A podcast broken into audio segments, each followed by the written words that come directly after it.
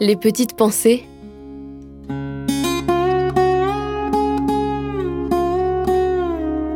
Terroir, héritage et savoir-faire. Jean-Michel Meyer, ancien tabaculteur. Je suis agriculteur à Indisheim. C'était une entreprise familiale. J'ai pris la suite de mes parents. Comme tout le monde, j'ai dû aider quand j'étais petit. Puis après, j'ai fait des études euh, agricoles aussi. J'étais passionné par la culture du tabac. J'ai fait ça toute ma vie. J'ai dû arrêter il y a deux ans à cause du marché mondial. J'avais plus le droit d'en faire à cause du prix. On était en concurrence avec les pays émergents ou du tiers-monde où la main-d'œuvre est bon marché. Les fabricants de tabac, ils ont le droit de faire ce qu'ils veulent, alors ils cherchent là où c'est le moins cher. quoi. C'était comme ça. Alors qu'on avait une qualité en France et tout. 1670, je crois, ils ont commencé à planter. Mais c'était un peu en dents de scie. Quand l'État s'est désengagé, dans les années 2000, disons, du tabac traditionnel séché à l'air libre, ça n'existe plus maintenant. J'étais le dernier. Il y a encore du tabac en Alsace, mais c'est pour euh, la pipa ou la chicha, dans les pays du Moyen-Orient. Et il est séché dans des fours. Des grandes exploitations, carrément des demi-usines, quoi. Depuis qu'il n'y a plus la Seita. Et après ça, Seita a été racheté. Le racheteur a été racheté. Et maintenant, il n'y a plus que quatre multinationales pour le tabac dans le monde. Peut-être même plus que trois.